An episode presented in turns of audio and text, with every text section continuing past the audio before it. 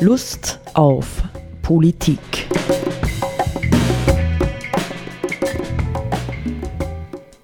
Liebe Hörerinnen und Hörer des Freien Radios Freistadt, Sepp Kiesenhofer und Roland Steidl begrüßen Sie wieder einmal zu einer Sendung Lust auf Politik. Ähm, Sepp, wir haben uns gerade festgestellt, haben wir haben gerade festgestellt, wir haben uns seit fünfeinhalb Wochen nicht mehr gesehen, also im Hinblick auf jeden Fall auf, auf Sendung machen, weil nach dem letzten Mal Sendung machen kam uns etwas dazwischen. Und das war, ich glaube, die meisten Hörerinnen und Hörer werden sich äh, daran erinnern, dass es den Coronavirus gab. Nein, den gibt es noch. Nicht? Und irgendwie haben wir uns heute gedacht, ähm, wir müssen uns doch mit diesem Coronavirus beschäftigen, weil in Wirklichkeit ist das etwas, was echt Weltpolitik gemacht hat. Der Coronavirus macht Weltpolitik. Wem ist das bisher gelungen, in dieser intensiven Weise Weltpolitik zu machen? Also Donald Trump ist ein Wasel dagegen, Putin auch. Ja? Alles, was wir an Machthabern kennen, äh, sind eigentlich äh, Leute, die ohnmächtig diesem Geschehen ausgeliefert waren, mehr oder weniger, und versucht haben, drastische Maßnahmen zu ergreifen. Selbst uns hat es getroffen, Sepp. Ich will das noch sagen zu Beginn. Selbst uns hat es getroffen. Wir sitzen heute hier beim Aufnehmen ganz anders als sonst um den Abstand zu wahren, den wir wahren müssen, nicht? Aber es ist eine originelle Aufgabe gewesen, das zu schaffen und hinzukriegen. Und wir haben uns vorgenommen, ähm, ich denke, wir werden uns vornehmen müssen, eine ganze Reihe von Sendungen auch zu diesem weltpolitischen Ereignis, darf man das so sagen, zu machen. Ist es eine Katastrophe? Wir werden sehen. Ja, also wir haben, können uns, glaube ich, vornehmen, mehrere Sendungen zu machen und wir haben gesagt, in dieser ersten beginnen wir einfach einmal locker mit einem Gespräch, was jeder von uns in den vergangenen vier, fünf Wochen wahrgenommen hat. Ja, und ich bitte dich einfach einmal zu beginnen. Ja, ich wollte vorher noch zu dem Einstück, den du jetzt gesagt hast, äh, sagen, auf dem Hintergrund ist ja schon interessant, dass gerade diejenigen Politiker, die so auf äh, Rechtspopulismus unterwegs sind, Trump, Johnson und so weiter, dass gerade die letztendlich dann am längsten gebraucht haben, bis sie sozusagen eingeschwenkt sind auf die Einsicht, sage ich jetzt einmal, dass man offensichtlich da doch was machen muss, dass man einfach das ignorieren kann so wie man vielleicht den Klimawandel ignoriert oder andere Dinge, weil einfach der Druck aus der Bevölkerung oder aus verschiedensten Institutionen so groß geworden ist äh, und auch die Gefahr, dass es ganz viele Todesopfer gibt, wahrscheinlich so groß geworden ist, dass sie letztendlich dann eingeschwenkt sind und halt dann auch sich entschieden haben, Maßnahmen zu ergreifen im Sinn von äh, zu Hause bleiben und Herunterfahren des ganzen Systems. Man könnte natürlich sagen, in dem Fall hat sich das Volk selbst des Populismus bedient und gesagt, jetzt muss was geschehen ja, oder so, Herr Präsident. Was ich ja wunderschön fand, war jetzt die zuletzt diese äh, Aussagen der Gouverneure der verschiedenen amerikanischen äh, Bundesstaaten, die sich gegen Trumps schnelles Aufsperren gewendet haben, nicht als sie dann gesagt haben, äh, ja, wir haben wir haben einen Präsidenten, aber wir haben keinen König, nicht? Und wir sind noch immer ein demokratisches Land. genau, ja. Also das fand ich schön. Ja. Nicht, dass irgendwie offensichtlich ähm, ja, der Coronavirus es schafft, ganz, ganz viele eingefahrene Muster zunächst einmal völlig in Frage zu stellen. Genau. Aber du wolltest ein bisschen beginnen, sonst mit Wahrnehmungen deinerseits. Ja, vielleicht fange ich mit dem an, sozusagen, was, was wissen wir überhaupt über die Situation?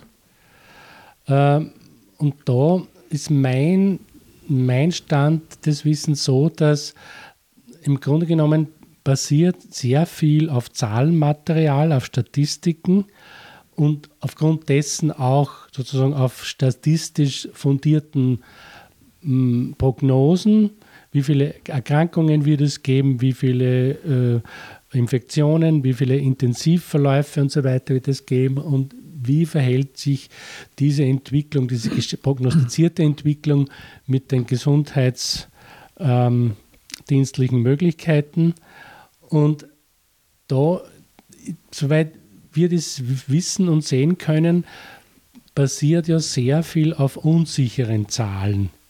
Also im Grunde genommen gibt es schon Zahlenmaterial, aber viele äh, Zahlen, mit denen operiert wird, auch politisch operiert wird, sind eigentlich nicht wirklich abgesichert. Also wir wissen zum Beispiel nicht wirklich, sozusagen, welche Zahlen oder welche tatsächlichen infizierten Zahlen es in China gibt. Also es gibt offiziell verlautbarte Zahlen, wie weit die stimmen oder nicht stimmen.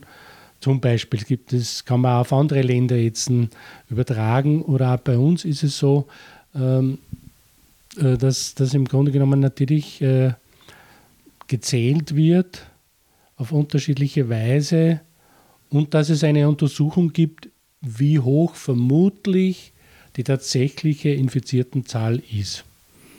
Ja, und die äh, ist, war erstaunlich niedrig, nicht äh, ja, für unsere Fälle. Niedrig, ja. Aber was du über China gesagt hast, zum Beispiel als eher, also grundsätzlich autoritärer, autoritär geführter Staat, da hast du ja doppelte Unschärfe drin, nicht? Die eine Unschärfe besteht darin, weiß China wirklich offiziell, ja, wie viele Betroffene es gegeben hat oder gibt.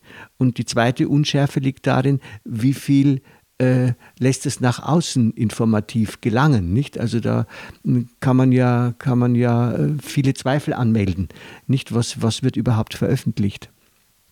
Genau. Aber ähm, ich, so wie du es gesagt hast, nicht denke ich, das ist natürlich äh, das probate Mittel, das generell wir in der modernen Gesellschaft, also in einer naturwissenschaftlich letztendlich äh, und technisch geprägten Gesellschaft gerne anwenden. Wir messen zählen und wägen. Ne? Das ist so unsere Strategie. Ähm, Zahlen kriegt man unter Umständen relativ rasch, irgendwelche daher. Wie sehr sie stimmen, das hast du in Frage gestellt, wissen wir nicht. Aber trotzdem ist es irgendwie ein Anhaltspunkt, nicht in einer Situation ähm, zunächst einmal der Ohnmacht, nicht? Das hatte man schon das Gefühl. Und ich fand auch, dass das relativ ehrlich in Österreich ähm, kolportiert worden ist, auch von der Regierung. Im Grunde genommen kennen wir uns gar nicht aus jetzt mit dem, was passiert. Nicht? Also es war eine Situation der Ohnmacht, wo man dann mit Hilfe der Zahlen versucht hat, irgendwie Klarheit, Wahrheit, Sicherheit herzustellen. Ja, und ich denke, dass die Zahlen, die man zur Verfügung hatte oder hat, dass die sehr hilfreich waren, um bestimmte Maßnahmen zu ergreifen, die jetzt 17. April offensichtlich wirken, weil die, ähm, die Zahl der Neuinfektionen sehr stark zurückgeht und die Zahl der Wiedergesundeten ansteigt und so. Also das ist im Grunde genommen ist es ja gute Entwicklung, die höchstwahrscheinlich sehr viel auch zu tun hat mit den Maßnahmen, die ergriffen wurden. Das, wir wissen es ja nicht, weil es könnte ja durchaus sein, dass das mit Weder was zu tun hat. Weil eben der Virus zum Beispiel auf UV-Licht äh, sensibel ist und dadurch äh, weniger sich verbreiten kann, wenn mehr UV-Licht in der Luft ist, so wie jetzt im Frühling. Oder sich in verschiedenen klimatischen Regionen anders auswirkt, nicht? Ja. Auch das wäre denkbar, dass zum Beispiel im Süden eher stärker wirksam geworden ist als bei uns. Man hat ja tatsächlich ähm, Zahlen hin, Zahlen her. Nicht, man hat ja tatsächlich Schwierigkeiten gehabt, die uns äh, zukommenden Zahlen richtig zu interpretieren.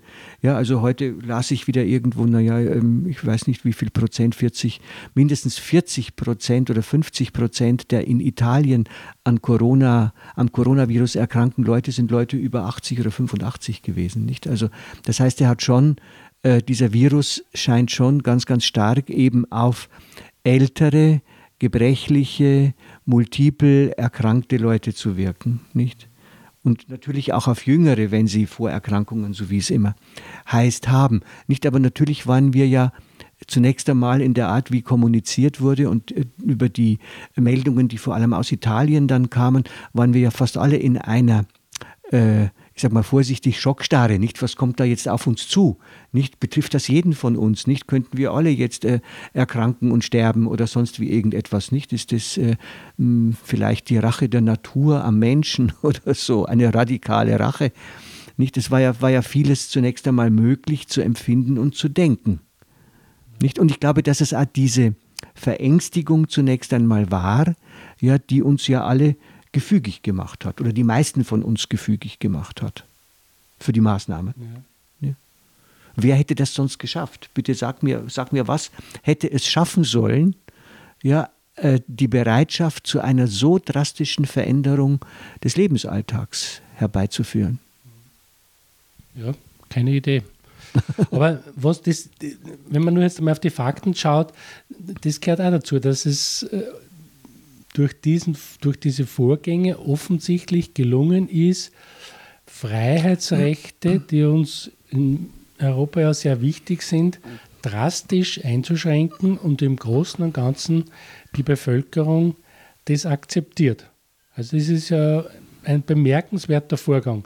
Jetzt können wir nur hoffen, dass sozusagen diese Einschränkungen ebenso, wenn es dann soweit ist, was wir alle hoffen, in absehbarer Zeit oder mittelfristig, dass es äh, Impfungen und so weiter gibt gegen diesen, dieses Virus, dass diese Freiheitsbeschränkungen äh, dann auch tatsächlich in der gleichen Weise wieder aufgehoben werden, was unsere persönliche Bewegungsfreiheit und so weiter betrifft. Ja, ja wobei ich den Eindruck habe, ähm, also dass Österreich äh, zunächst einmal tatsächlich ohne viel zu hinterfragen die Dinge akzeptiert hat, aber jetzt kommt tatsächlich langsam relativ viel kritische Bewegung in Gang. Nicht? Ja. Also äh, wenn man, wenn man äh, Ö1 hört, nicht? also es gibt ja außer dem Freien Radio Freistadt noch einen zweiten hervorragenden Radiosender.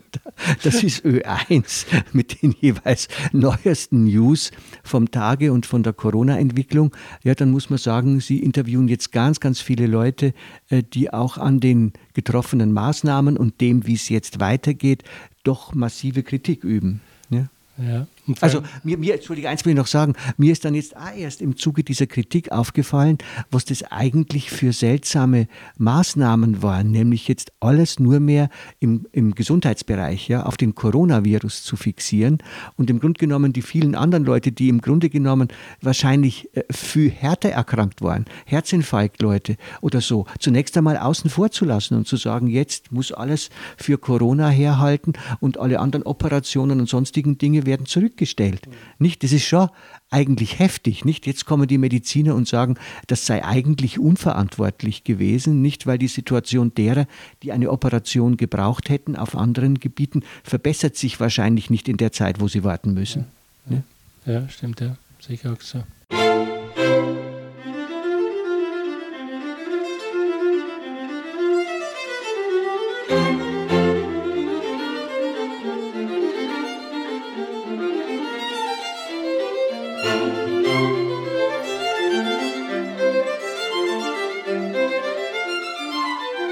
Thank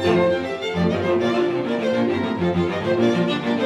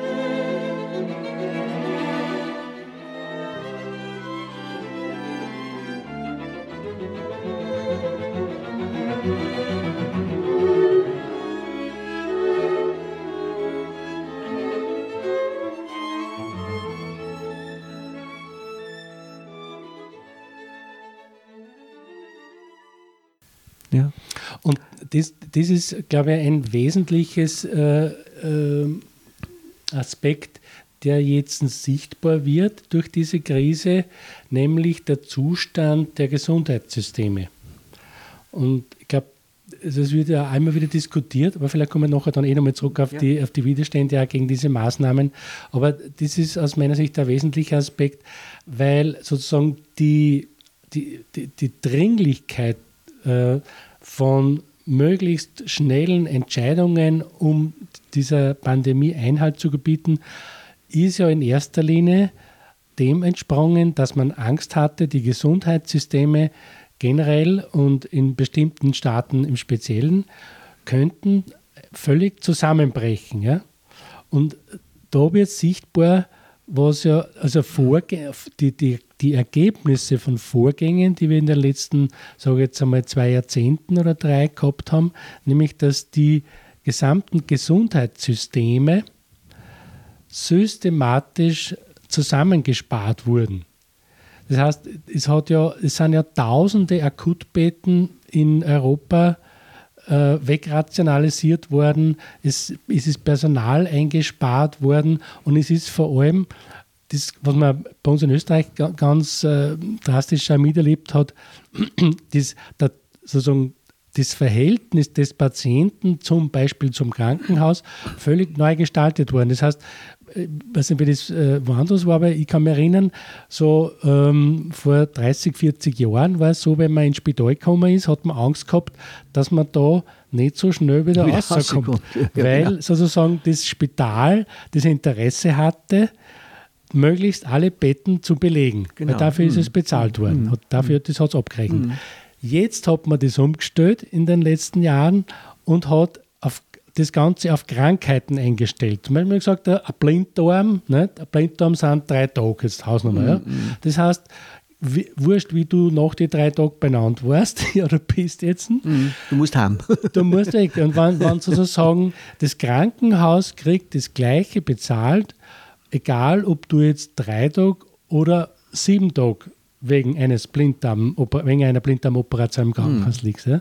Das ist sozusagen, das heißt, diese, das ist genauso mit, aufgrund von Effi oder auf Effizienz ausgerichtet worden und zusammengekürzt und zusammengespart mhm. worden, äh, wie viele andere äh, Wirtschaftsbereiche auch. Und vor allem haben wir einen, was man nicht vergessen darf, einen massiven Pflegenotstand auch in den Krankenhäusern. Das heißt, es gibt viel zu wenig Personal und Dienstposten in den Krankenhäusern, um eine ordentliche Pflege zu gewährleisten. Das wird durch diese Krise jetzt sichtbar. Offenbar, ja, ja.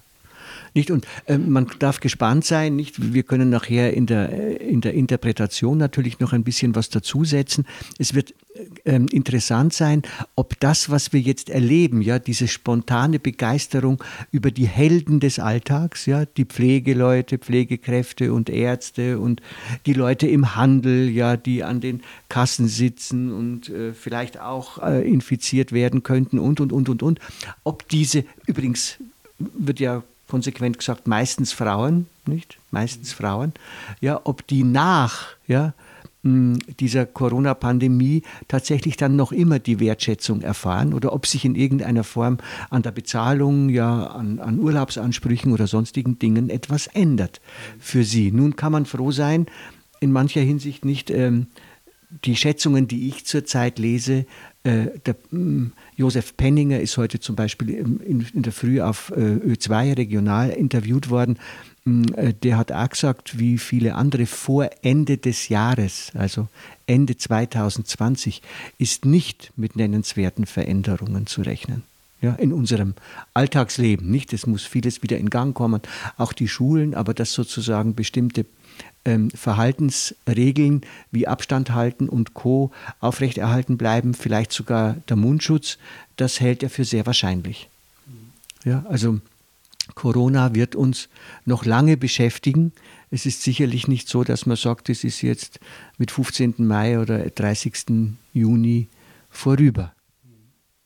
Also insofern, ähm, ja, du sagst, es ist eine, eine interessante ähm, Diagnose über den Zustand unseres Sozial- und Gesundheitswesens, wobei es uns immerhin Gott sei Dank noch besser geht als zum Beispiel Italien oder England. Nicht? Die Engländer haben ja alles im Grund und Boden gespart gehabt und kommen natürlich damit auch viel schneller an den Rand. Die Amerikaner auch, ja, die nicht einmal eine verpflichtende äh, ähm, äh, Gesundheits-, also Krankheits-, Krankenversicherung haben. Nicht? Also das, man merkt dann schon, dass die Sorge für eine gesunde soziale Infrastruktur sicherlich eine Konsequenz aus dieser äh, Corona-Geschichte sein muss. Ja, auf jeden Fall, ja. Ja. Ja, was haben wir noch festgestellt? Ja, ich persönlich, ich sage ganz ehrlich, ähm, auf der einen Seite, ja, in meiner Situation kurz vor der Pension, auch kann man sagen, als Lehrer, der nicht unterrichtet, unterrichten muss jetzt augenblicklich, nicht ein paar Aufgaben stellt und sonstige Dinge, ähm, muss ich sagen, äußerlich geht es mir ziemlich gut mit der Krise. Wenngleich natürlich auf der Ebene der Seele so eine permanente Verunsicherung da ist, nicht? Was ist, wenn ich wirklich infiziert würde? Äh, wie ist es mit sozialen Kontakten?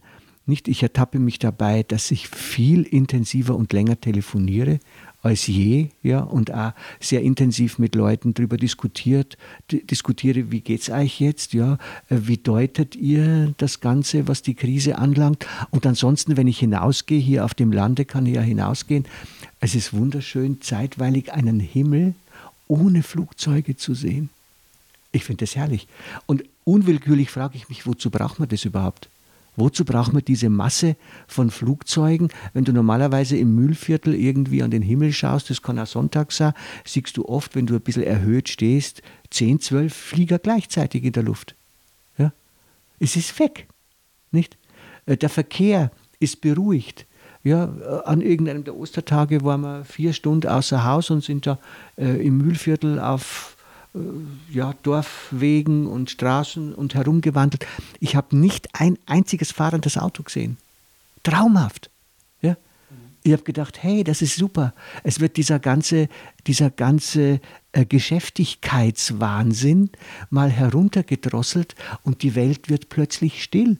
Überall hast du gesehen, die Rehe, ja, die in größeren Gruppen, sechs, sieben, acht Rehe vorübergehupft sind, wenn du gesagt hast, hallo, sind stehen geblieben, haben freundlich geschaut und dann sind sie wieder weitergelaufen. Also es haben plötzlich ähm, manche Bereiche der Natur sich sicherlich ähm, wieder vertraulicher und vertrauter in ihrem eigenen Lebensumfeld gefühlt, weil wir Menschen nicht diesen wahnsinnigen Ratatatatatatatata und sonstigen Lärm gemacht haben, den wir so üblicherweise tun. Also ähm, ich habe gedacht, ma, ich gönne es der Natur so, dass sie sich erholen kann von uns. In Rom wurden in der Stadt Wildschweine gesichtet. also ich, habe, ich, ich rede nicht von Klerikern oder sonst was nicht. Ne, nein, also wirkliche Wildschweine. Ja, die werden eher zudringlich. Aber das, das nehme ich auch wahr, dass man einfach das, äh, man hört in der Nacht Kreuze zum Beispiel. Ja. So, was man sonst nicht so wahrnimmt, auch weil, die, die, Umgebungsgeräusche viel weniger ja. sind jetzt. Nicht? Es ist ganz eine neue Form von Ruhe und Stille. Ja.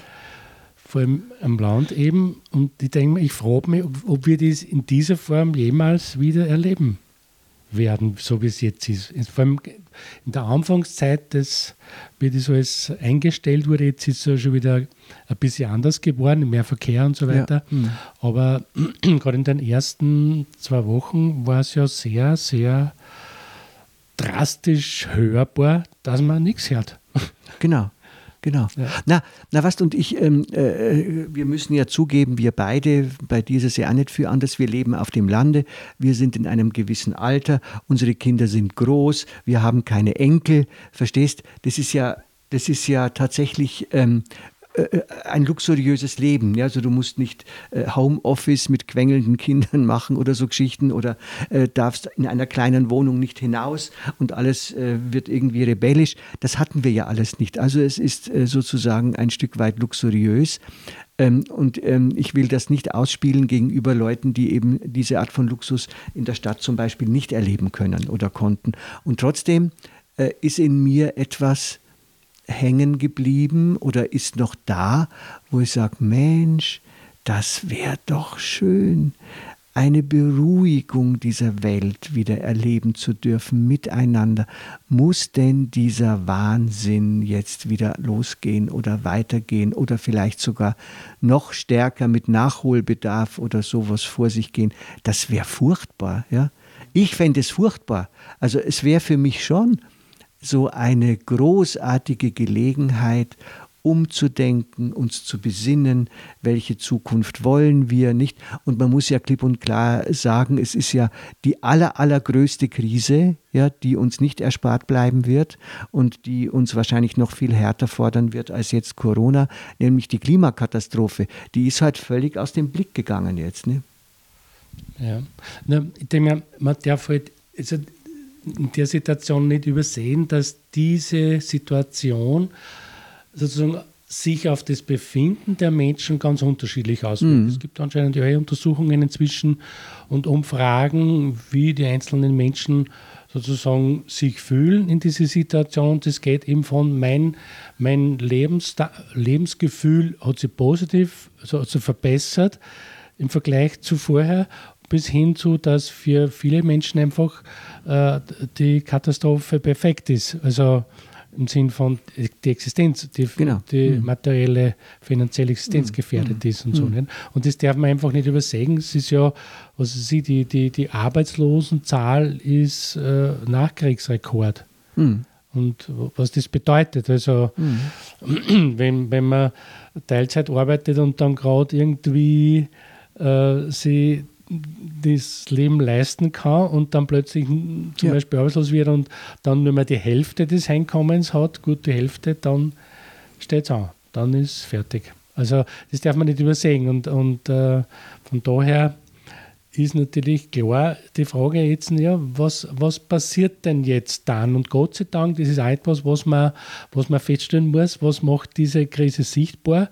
Das ist, dass von politischer Seite zumindest was man da in Europa sieht und in Österreich speziell, ähm, eine völlige Abkehr von der bisherigen Politik des Sparens und äh, so weiter äh, gemacht hat. Also jetzt sagt der Staat Gott sei Dank, jetzt ist die Situation, wir müssen Nulldefizit, kann man vergessen, das ist funktioniert nicht.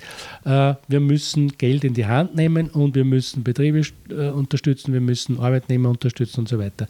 Das ist ja mal grundsätzlich etwas Gutes. Und äh, was aber auch sichtbar ist, wird, ist das, es ist Geld da. Der Staat kann Geld ausgeben. Hat er immer sozusagen in den letzten Jahren gesagt, ja, wir müssen sparen, wir müssen sparen, null Defizit, kein Geld da. Und plötzlich ist, sind zig Milliarden da wo ich dann die Frage ist, wer zahlt das dann letztendlich, aber das ist eine andere Geschichte. Aber die Notwendigkeit, Geld in die Hand zu nehmen, um Menschen in der, also alte Menschen, behinderte Menschen, Menschen in der Pflege und so weiter zu unterstützen, war bisher auch gegeben. Und es war kein Geld da. Das heißt, es ist nicht die Frage, gibt es Geld oder nicht, sondern es ist eine Frage des politischen Wollens. Das ist was auch, was diese Krise aus meiner Sicht sichtbar macht. Naja, und ich finde es insofern, wenn man jetzt auch an handelnde Personen denkt, nicht ähm, denken wir an den Bundeskanzler, er hat sich plötzlich völlig anders profilieren müssen als bisher. Nicht? Also das heißt, er war der Sparer, ja, der wollte auf äh, schwarze Zahlen kommen und jetzt muss er ordentlich dazu buttern. Er war nicht gerade dafür bekannt, dass er sehr positiv äh, über die Sozialen spricht. Jetzt muss er die Gesundheit der Menschen retten und so dahin, nicht? Also bis einschließlich dieser ganzen Themen äh, der ähm, ja, der Behandlung der Kinder von 24 Stunden Pflegekräften aus dem Ausland, nicht? Die sind ja. ja mehr oder weniger finanziell viel schlechter gestellt worden und jetzt auf einmal zahlt man äh, Boni und Prämien, wenn die Leute überhaupt aus dem Ausland noch kommen und unsere 24 Stunden Pflege machen. Ja, das ist ja, macht den Zynismus dieser, ja. dieser Kürzung der Familienbeihilfe erst sichtbar, dass man Menschen, auf die man so angewiesen ist, dann so politisch und finanziell so behandelt. Ja? ja. Und erst dann, wenn man draufkommt, jetzt, wie abhängig man ist, dann merkt man diesen ganzen Zynismus. Ja. ja. Naja, Sepp, das war ein Anfang, nicht? Ja. Wir haben mal begonnen. Also das Thema heißt, ein Virus macht Weltpolitik. Genau. Ja, und wir werden dieses Thema in der nächsten Sendung fortsetzen. Auf Wiederhören.